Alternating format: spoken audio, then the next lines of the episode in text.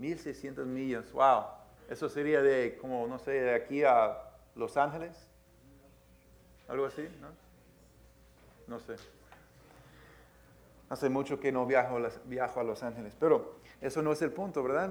El viaje de un día para ellos en esos tiempos sería unos 38 kilómetros o 24 millas por día, que uno puede viajar como 8 horas al día viajando. Entonces, si uno hace los cálculos, las calculaciones, así que su viaje sería una cuestión de meses, por lo menos unos tres meses, probablemente más, para llegar a Jesús en Jerusalén. ¿Okay? Con todo eso, tomando en cuenta todo esto, esos paganos astrólogos que ven la estrella y comienzan a viajar y vienen por meses buscando y venían a Jerusalén, la, pregunta importante es, ¿por qué lo hicieron? ¿Por qué lo hicieron?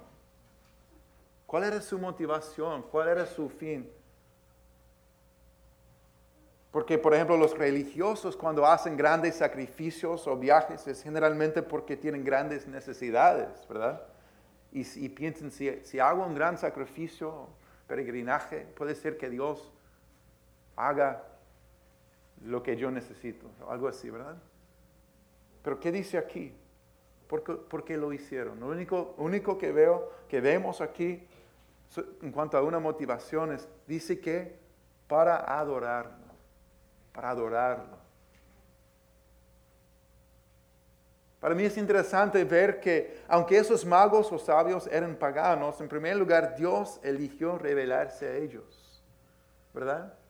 En Jerusalén habían eh, personas que tenían conocimiento en muchos detalles sobre las escrituras, tenían la cultura judía, que eran el pueblo escogido de Dios, pero Dios decidió, eligió revelarse a ellos a los sabios, a los magos del este. Interesante, ¿no? ¿Cuántos saben que Dios está buscando? Está buscando, amén. Pero y, Dios los atrajo para encontrar a su Hijo. Dios los llamó a tener un encuentro con Cristo Jesús, amén. Entonces, en primer lugar, vinieron porque Dios estaba alcanzándolos, estaba revelándose a ellos porque es el corazón de Dios.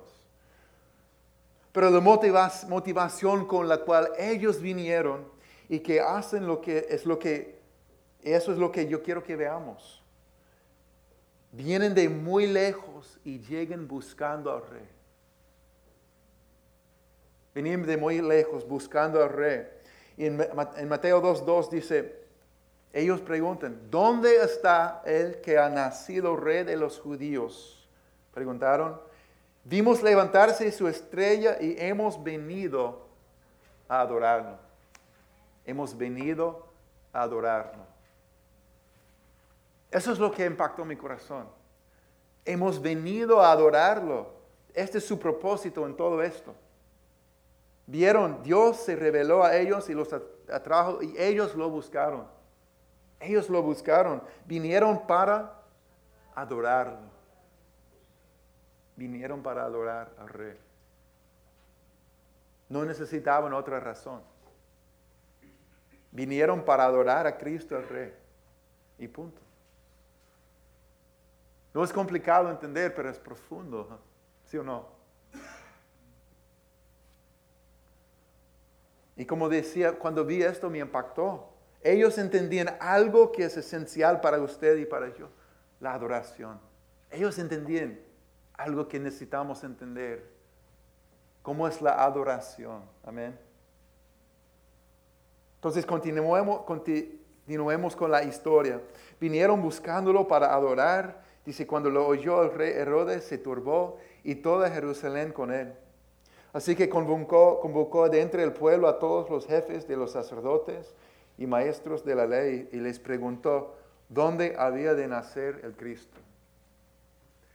En Belén de Judea les respondieron, porque esto es lo que ha escrito el profeta, pero tú, Belén, en la tierra de Judá, de ninguna manera eres la menor entre los principales de Judá, porque de ti saldrá un príncipe que será el pastor de mi pueblo Israel. Luego Herodes llamó en secreto a los sabios y se enteró por ellos del tiempo exacto en que había aparecido la estrella. Los envió a Belén y les dijo, vayan a informarse bien de ese niño y tan pronto como lo encuentren, avísenme para que yo también vaya y lo adore. Era una mentira, porque en realidad el Mesías, el rey que iba a nacer, era una amenaza al reinado de Herodes. Y sabemos que más tarde Herodes busca matar a los niñitos para tratar de, de eliminar al niño Jesús. Una mentira completamente. En vez de desear adorarlo, deseaba matarlo para proteger su propio trono. Para Herodes, Cristo era una amenaza porque no quería perder el control del trono. Herodes adoraba el poder y, como una cita que he compartido aquí más que una vez, llegamos a ser semejante a lo que adoramos. Entonces, adora el poder y serás, serás corrupto. Adora a Dios y serás como Jesús. Amén. Tal vez suene fuerte, pero el llamado de Dios que Cristo sea el Señor y el Rey es una amenaza para aquellos que no quieren perder el control de su vida a Él. La adoración verdadera es el opuesto. Se trata de reconocer al único quien merece ese lugar en el trono de nuestras vidas. Amén. Dios va a ser una amenaza al lugar central de nuestra vida o va a ser la motivación de nuestra adoración sin reservas.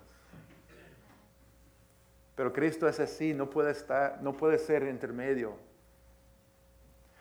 Después de oír al rey, siguieron su camino y sucedió que la estrella que habían visto levantarse iba delante de ellos hasta que se detuvo sobre el lugar donde estaba el niño. Al ver la estrella se llenaron de alegría. Cuando llegaron a la casa vieron al niño con María, su madre, y postrándose lo adoraron. Abrieron sus cofres y le presentaron como regalos oro, incienso y mirra.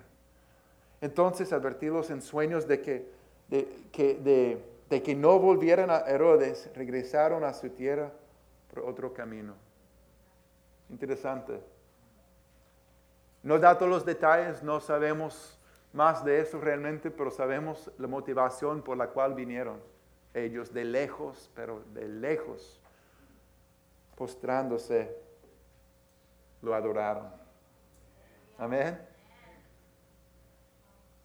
A los pies de Jesús. Como miramos hace dos semanas, eh, miramos otra María, la hermana de Marta. Si estaba aquí, recuerde de María, la hermana de Marta se sentó a los pies de Jesús escuchando lo que él decía como un ejemplo hermoso de un, discípulo, una aprendiz que se puso en ese lugar de un discípulo a, los pies de Jesús. Y Jesús dijo, ella ha escogido la mejor parte. He escogido la mejor. Como dice el canto, no hay lugar más alto, no hay lugar más grande que estar a tus pies. Amén. Eso vemos en ella. Pero yo quiero proponer algo. Yo quiero proponer que el, único llamado más alto que venir a los pies de Jesús para escuchar y aprender es venir a, los pies de Jesús simplemente para adorarlo.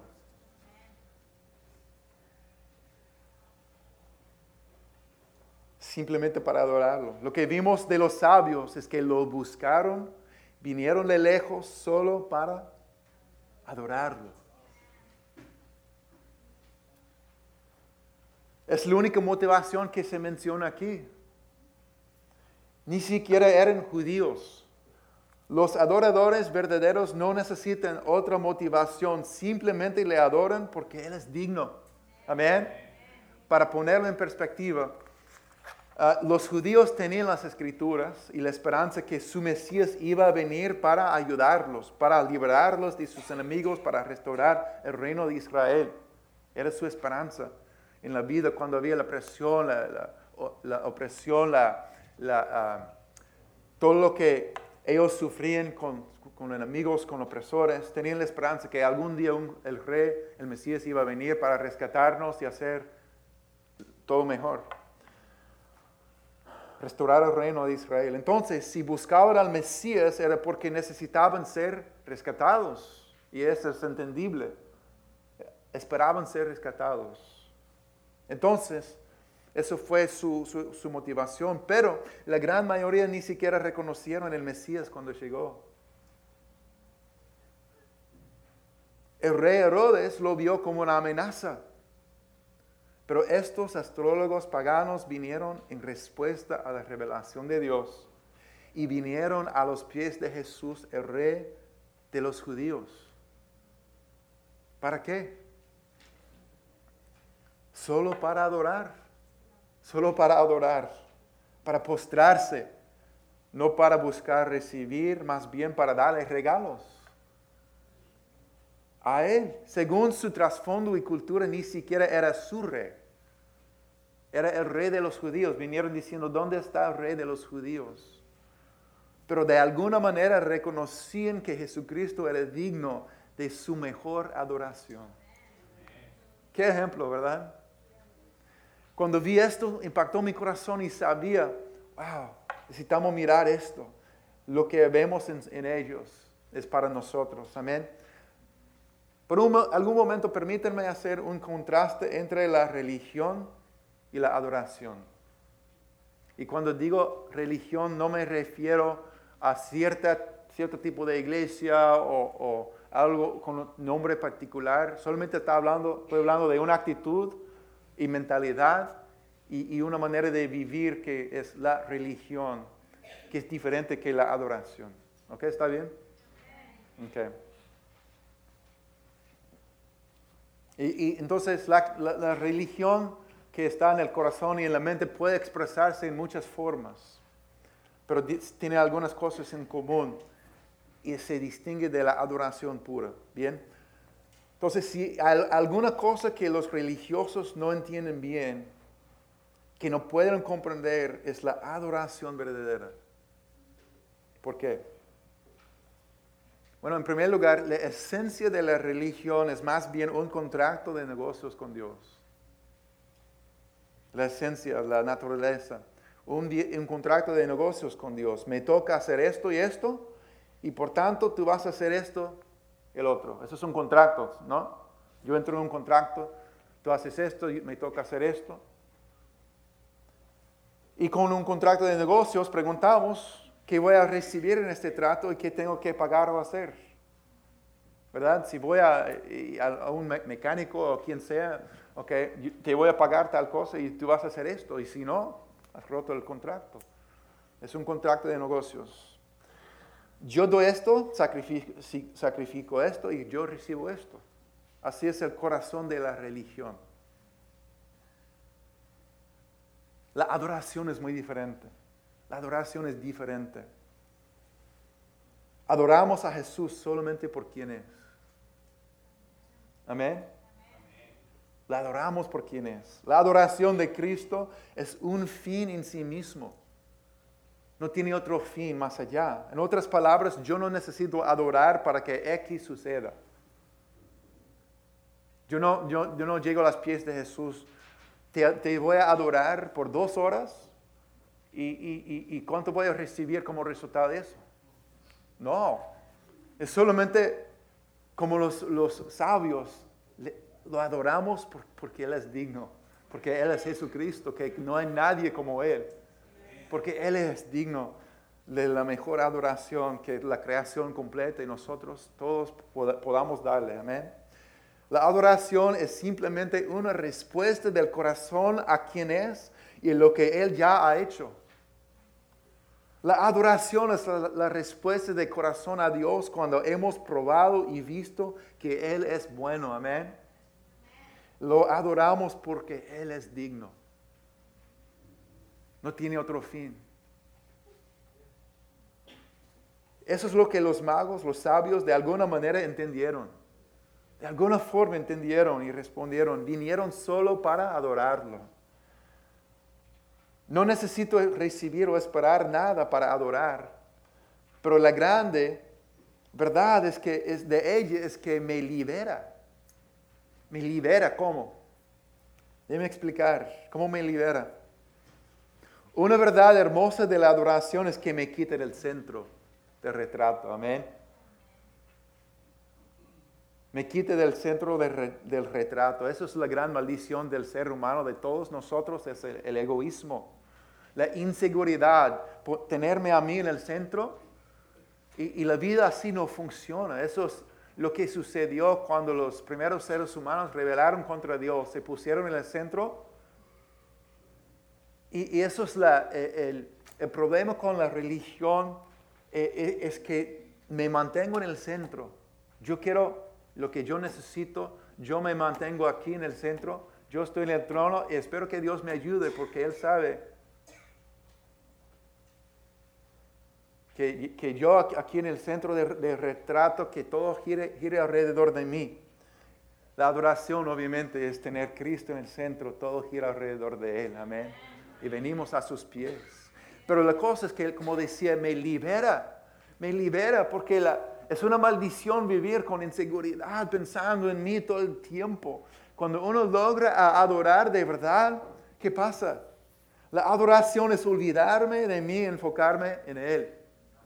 Y cuando eso es libertador, amén. Los momentos más dulces en la, vida eh, son cuando, cuando uno se olvida de uno mismo por completo porque tan rica su presencia que nada más importa. ¿Sí o no? Como dice un canto, en ti me quiero perder, en ti me quiero perder, en adoración, amén. Perderme a mí en adoración es una de las bendiciones más poderosas que un ser humano puede experimentar, te liberta, porque Cristo por fin está en su lugar, en el centro de todo. Dios eterno, tu luz siempre brillará, amén. Todo se trata de Él, todo es para Él y por, y, por quien es. Lo adoramos. Amén. Eso es una paradoja, hermanos. Eso no está en mis notas, pero es, bueno pensar. Una paradoja. ¿Qué, hemos hecho hoy? Hemos pedido, hemos venido para recibir y, y, buscar su ayuda. Porque Dios dice que pidamos, que recibamos. Amén. Pero hay que entender que venir con nuestras peticiones y necesidades y recibir de Dios no es un, no es un fin en sí mismo como la adoración es. En el cielo no vamos a estar pidiendo y recibiendo oraciones contestadas, viniendo con nuestras luchas y cosas para ver milagros en nuestra vida, pero sí vamos a estar adorando a Él. Amén. Las necesidades, las cosas que venimos a los pies de Jesús, que siempre vamos a venir, Dios, necesito tu ayuda confieso mi necesidad de ti. Ayúdame, Señor, necesito un milagro. Y Él responde, Él es fiel, pero algún día en el cielo no va a haber lágrimas, dolores, cosas rotas y, luchas y todas esas cosas, pero sí vamos a estar adorando a Él por quien es, amén, junto con todo el mundo que le ama.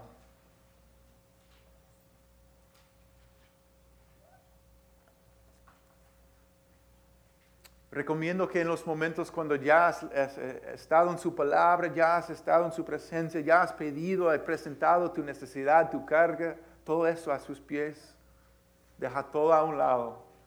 Pon un canto de adoración para decir, Dios, no hay nadie como tú. No hay nadie como tú, te adoro por quien eres.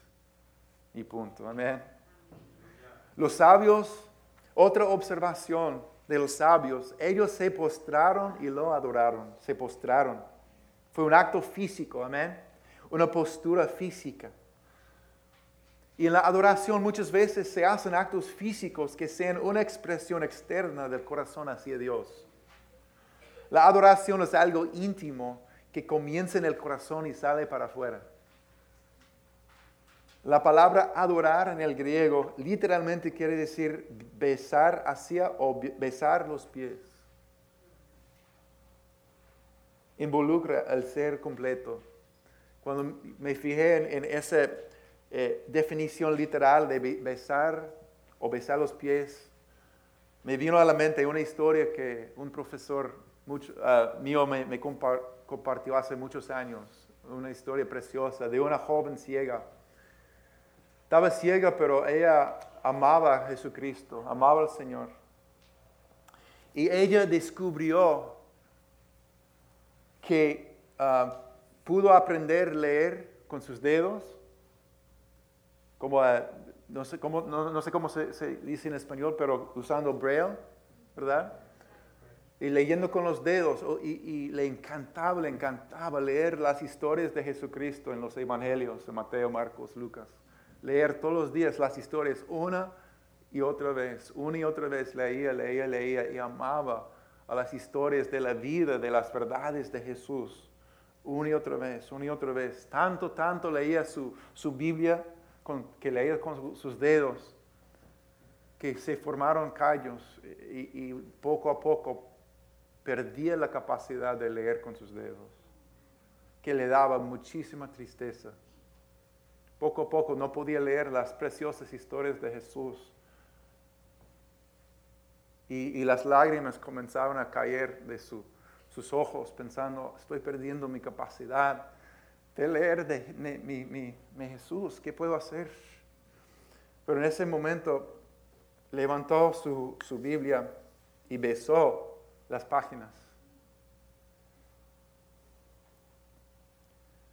¿Qué pasó? Descubrió que podía leer con sus labios. y se alegró y, seguía leyendo las historias de Cristo con sus labios. Qué hermoso ejemplo de besar, amén, de, adoración. Eso es adorar, besar hacia, besar los pies. Y Cristo, su verdad, su vida, era su tesoro, por eso, amén. Era su tesoro, era su esperanza, era su luz, era su, su porqué, su motivación, su todo. Entonces, la adoración es un acto físico íntimo que, expresamos con nuestro corazón, pero hacia afuera en los actos físicos. Para dar algunos ejemplos, eh, postrándose, amén. Es la postura que uno toma delante de un rey. Eso hizo los sabios, diciendo, hemos encontrado el rey. Se postraron. Es reconocimiento con una postura física, quién es lo más alto. Es una declaración con nuestro ser entero que es, que es el rey, lo más alto y lo más digno, el rey de reyes. No hay nadie más alto. Me postro delante de él. Dejo a un lado mi, orgullo, que, mi inseguridad y lo único que importa es postrarme delante de él porque estoy en la presencia del rey. Eso es postrarme. Levantando las manos tiene varios significados. A ti me rindo, amén. A ti me rindo, tú tienes el control, yo, yo, yo te doy el control. Ya. Te exalto también. Te exalto, quiero levantarte en alto, más alto, más alto, amén. También es reconocer quién es mi fuente muchas veces. Dios, tú eres mi fuente. Fuente de vida, de paz, de todo lo bueno. Eres tú. Por eso te adoro, amén. A veces comienza así. Recuerdo que mi, pastor eh, en otra iglesia siempre compartía cómo él comenzó a, adorar. Dice, la primera vez que levanté mis manos fue un gran victoria en mi vida. Era un, hombre fuerte, un militar antes y todo eso. Y fue así. Hizo esto, nada más, hizo esto y dijo, wow, fue, para mí fue un gran paso. Para él fue, fue, fue gran paso porque es un hombre fuerte, ¿verdad? y obviamente después aprendió a, adorar sin reservas, pero comienza pequeño a veces, pero para e, e, el, el, pasito que tu corazón pida, toma el pasito, amén. Levantando las manos, aplauso, obviamente es una manera de llamar la atención hacia y reconocer y celebrar a quien lo merece. Amén, Cristo está presente, amén. Un aplauso.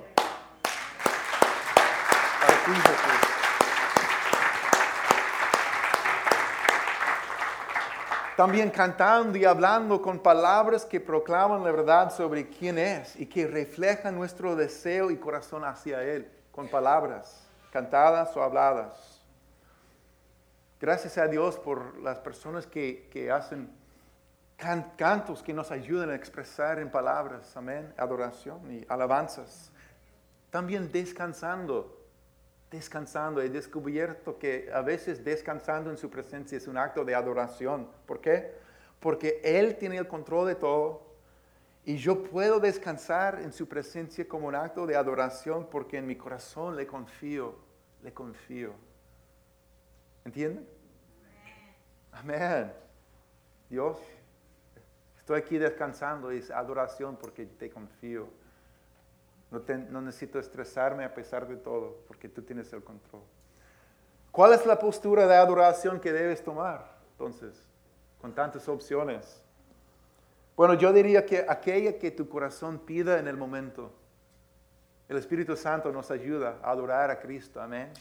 Lo que, esa postura que tu corazón pide en el momento, la que mejor refleja tu corazón de adoración hacia Él, es la postura que tomes. A veces va a ser postrándote ante, con reverencia ante el Rey, a veces celebrando con aplauso, con, con palabras, a veces descansando porque estás confiando que Él tiene el control, levantando las manos diciendo, a, a ti me rindo. O yo quiero exaltarte para que en este mundo se vea que tú eres la luz. Lo que tu corazón pida, responde. La otra observación sobre los sabios, postrándose, la adoraron, dice, abrieron sus cofres y le presentaron regalos de oro, incienso y mirra. Regalos. Y esos eran regalos típicos de su país y cultura. Pero vinieron para adorar y para dar, para dar.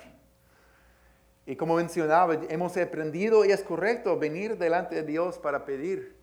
Él dice, vengan a, mi trono de gracia para recibir en tiempo de necesidad. Y eso está bien, porque estamos reconociendo que Él es nuestra fuente y Él nos invita a pedir. Pero la adoración es diferente.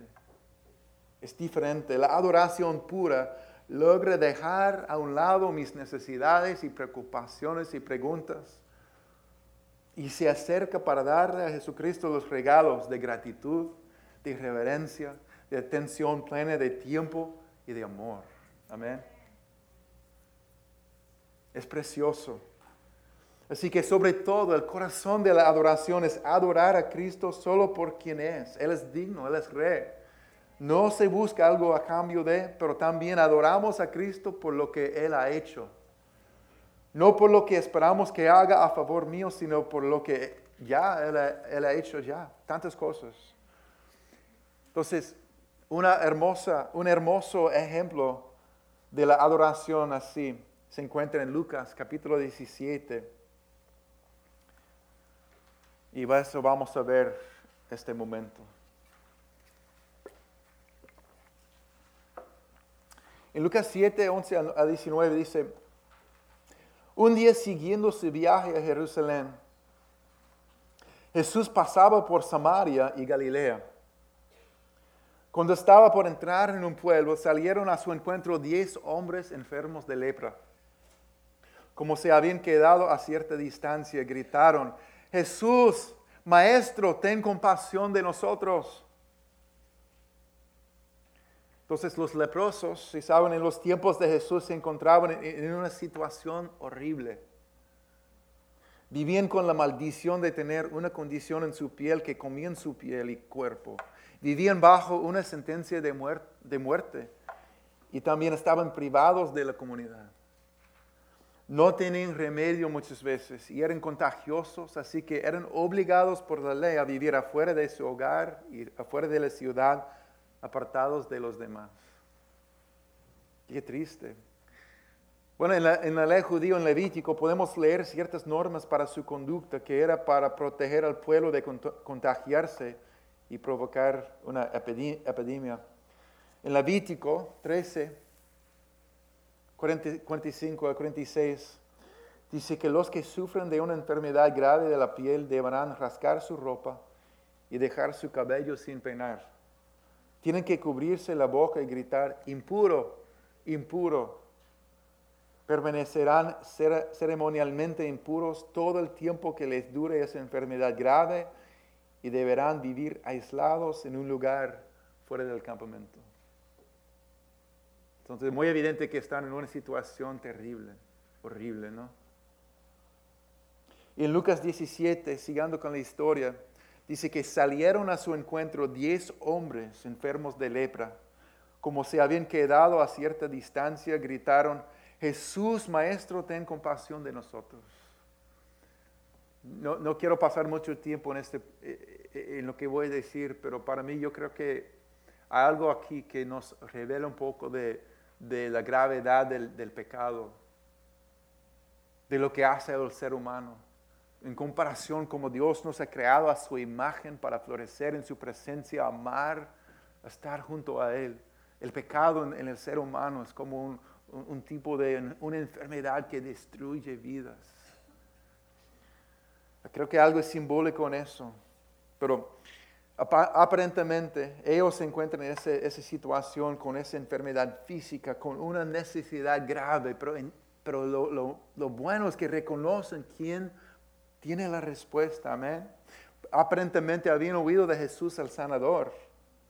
Y al verlos les dijo, vayan a presentarse a los sacerdotes. ¿Por qué dice eso? La ley decía que si una persona se creía sano de cualquier condición de, que hubieran tenido en su piel, tenían que ir y presentarse a los sacerdotes para chequear, asegurar que estaban bien como haríamos hoy día con los médicos. Tenían que ir frente a los sacerdotes, los sacerdotes chequean iba a chequear su piel a ver si realmente están mejor o no. Entonces los diez hombres le creyeron a Jesús y fueron. ¿Cómo sabe, un, paso de fe? Amén. A ir así. Fue un paso de fe y resultó que mientras iban de camino quedaron limpios. Gloria a Dios. Mientras iban de camino quedaron limpios. Qué milagro. En versículo 15 dice, uno de ellos al verse ya sano, regresó alabando a Dios a grandes voces. Cayó rostro en tierra a los pies de Jesús y le dio las gracias, no obstante que era samaritano. ¿Acaso no quedaron limpios los diez? preguntó Jesús. ¿Dónde están los otros nueve? ¿No hubo ninguno que regresara a dar gloria a Dios excepto este extranjero? Levántate y vete, le dijo al hombre, tu fe te ha sanado. Gloria a Dios. Aquí vemos diez hombres enfermos de lepra, aislados y rechazados. Vemos diez hombres pidiendo compasión y sanidad de parte de Jesús. Diez hombres quienes respondieron con fe y fueron a su palabra y todos fueron sanados. Pero uno solo regresó alabando a Dios sin reservas. Amén. Sin reservas, alabando a Cristo a sus pies. Dice, a grandes voces. Y pueden imaginarte eso, amén. Cuando se dio cuenta del cambio en su vida, de lo que había pasado, la esperanza que ya tenía en ese al instante, dice, alabando a Dios a grandes voces, cayó rostro en tierra a los pies de Jesús y le dio las gracias. Alabando a Dios, quiere decir glorificar correctamente para atribuir peso al reconocer la sustancia real, el valor. Reconocía el valor de, aquel que era su sanador. Glorificar a Dios significa valorarlo por lo que realmente es. Por ejemplo, dar, atribuir gloria a Dios, reconoce, reconoce personalmente a Dios en su verdadera carácter o esencia. En otras palabras, vino adorándolo. Amén. Vino adorándolo. En resumen, vino dando gloria a Dios por quien es mi sanador. Ya eres mi sanador. También le dio gracias a Cristo por lo que le había hecho. Estas dos son la esencia de la adoración. Adorar a, Cristo por quien es y por lo que Él ha hecho en nuestras vidas. Amén. Y dice, no obstante, que era samaritano. Se menciona eso porque no solamente es sorprendente para Cristo que era el único quien regresó para adorar y dar gracias, pero también era samaritano. Era de un grupo étnico fuertemente despreciado por los judíos. Supuestamente era uno de los malos por su raza. Pero algo hermoso de la adoración es que la invitación a ser adorador está abierta a los magos del este, está abierta a cualquiera que, quien reconozca quién es el rey, amén. El Salvador y el Sanador y le responda con un corazón de adoración. Y Jesús pregunta, ¿acaso no quedaron limpios los diez? ¿Dónde están los otros nueve? No hubo ninguno que regresara a dar gloria a Dios, excepto este extranjero. Levántate vete, tu fe te ha sanado. Al ver la respuesta de los diez frente a tal misericordia, Jesús se sorprende que uno solo responde. Responda. Miren el cambio, el milagro que habían recibido. Eso es increíble. Y es razonable, hermanos, la cosa es esta, que es razonable una respuesta de gratitud y alabanza sin reservas. Si tú, tú hubieras visto ese hombre que tenía lepra, y fue sanado y regresó alabando en grandes voces y cayó en rostro en tierra adorando. Nadie va a decir, eso no es apropiado, no puedes hacer esto aquí, por favor. Yo, yo entiendo que tu vida ha cambiado por completo, ya tienes esperanza que nunca has tenido, pero no, nadie va a decir eso, todos van a estar celebrando junto con él diciendo, wow, mire lo que pasó, tu vida es diferente por siempre. La única sorpresa aquí es que los nueve no hicieron lo mismo. ¿Por qué? Es razonable su respuesta. La adoración es nuestra respuesta razonable al ver lo que su amor hace y ha hecho a favor de nosotros. Y así es, la frase que se usa en Romanos 12.1. Se, se usa la frase tomando en cuenta, amén. Tomando en cuenta tomando en cuenta la misericordia de Dios, al pensar en lo que, quién es y lo que ha hecho, dice, les ruego que cada uno de ustedes, eso es para ti, dile a tu, a tu vecino, dice cada uno, ¿verdad? Cada uno es para ti, para mí. Ruego que cada uno de ustedes en adoración espiritual ofrezca su cuerpo como sacrificio vivo, santo y agradable a Dios. Es razonable. Es nuestra adoración espiritual. Es una expresión del corazón que sale para afuera. Ofrezca su cuerpo como sacrificio vivo, santo y agradable a Dios. Y cuando el leproso samaritano se dio cuenta de lo que la misericordia de Cristo había hecho por él, regresó a sus pies Vino alabando a Dios a grandes voces. Piensa que Cristo es, digno de eso. Amén. Cayó rostro en tierra a los pies de Jesús y le dio las gracias. Él es digno. Amén. ¿Ven cómo la adoración es nuestra respuesta a la persona y a la misericordia de Cristo? Así es así es la adoración, nuestra respuesta a la persona, a la misericordia de Cristo y quién es sobre todo. Jesús le dijo, levántate y vete, tu fe te ha sanado. Bueno, todos tenían una necesidad muy grave, ¿no? Todos recibieron su milagro. Uno solo regresó con un corazón de adoración. Todos tenían la fe a obedecer, ir y recibir sanidad. Gloria a Dios. Pero uno solo recibió todo lo que Jesús tenía para él. Yo, yo creo que uno solo recibió todo, el, el paquete completo de lo que Jesús tenía para él. Porque algo sucede cuando regresamos a los pies de Jesús solamente para adorar y decir gracias, que no, no experimentamos en ningún otro momento o lugar. Las bendiciones o uno solo regresó para adorar a los pies de Jesús con su corazón rebosando con gratitud. Amén. Entonces las bendiciones no son un fin en sí mismo, pero adorándolo a Él sí es. Sí es. Sí es. Termino con, estas, con tres preguntas. En primer lugar, ¿qué ha hecho Jesús para ti? ¿Qué ha hecho Jesús para ti hasta el momento? ¿Verdad?